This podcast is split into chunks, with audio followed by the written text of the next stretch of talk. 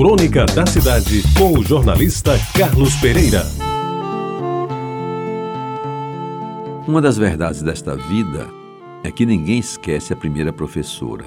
O meu velho pai, já nos seus últimos dias de vida, com quase 90 anos, às vezes não se lembrava de nomes e datas de entes queridos, mas jamais esqueceu o tempo em que frequentou pela primeira vez uma escola na sua querida Tacima e recordava com profundo respeito os ensinamentos da sua primeira professora.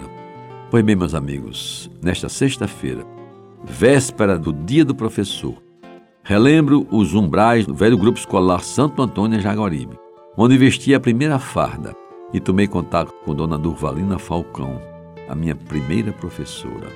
Em um tempo em que a mestra era única para todas as matérias, ela me ensinou durante os três primeiros anos do então curso primário, preparando o aluno para o temível exame de admissão ao curso ginasial do Liceu Paraibano. Português, matemática, história, geografia e ciências. Dona Duvalina até parece que sabia de tudo. De estatura mediana, mais alta nos padrões da época, pele alva bem cuidada, vestidos sempre discretos e cores sóbrias. Tinha uma característica que a marcou para sempre: o jeito de arrumar os cabelos. Tinha-os em grande quantidade e jamais os expôs desalinhados ou sequer soltos sobre os ombros.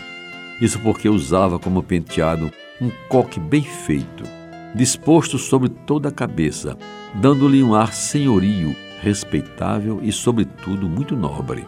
Ao ver depois Grace Kelly no cinema, notei que a atriz usava o mesmo tipo de penteado de Dona Durvalina.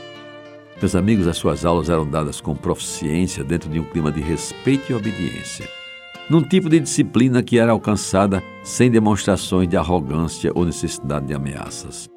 Eram momentos agradáveis, até muitas vezes marcados pela ternura de uma professora que mais parecia uma mãe, ela que nunca chegou a se casar.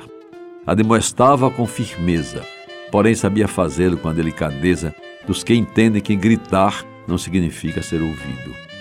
Um dia, um problema qualquer a levou a fundar uma escolinha particular na mesma rua onde funcionava o Grupo Escolar Santo Antônio, o Instituto Frei Afonso. Numa casa alugada na 1 de maio, ela passou a receber alunos e ex-alunos, preparando-os principalmente para o exame de admissão ao liceu. Lá, voltei a frequentar suas lições e fiquei pronto para o exame e consegui a aprovação. Depois de tantos anos, depois de dezenas de anos, tendo vivido boa parte da minha vida um dia qualquer, durante uma missa na igreja de Lourdes, a vi de relance. Tive vontade de cumprimentá-la, de abraçá-la, de beijar-lhe as faces e dizer-lhe que nunca a esquecera, que as suas lições tinham sido fundamentais para a minha vida. Não o fiz e ainda hoje me arrependo. Lições também recebi no velho Liceu Paraibano das inesquecíveis professoras Daura Santiago Rangel, que sabia mais matemática do que todos os professores da época de Dona Argentina Pereira Gomes, que me ensinou a gostar de português, de Dona Mauri Albuquerque, que assumiu a cadeira de francês em lugar do velho Celestin Marius Malzac e foi uma das melhores mestras que tive. Pois bem, em mais um dia do professor, neste tempo em que os mestres são tão pouco reconhecidos, as homenageio por tudo quanto contribuíram para a minha formação de estudante e cidadão, elas que foram as verdadeiras professoras da minha vida. Você ouviu Crônica da Cidade com o jornalista Carlos Pereira.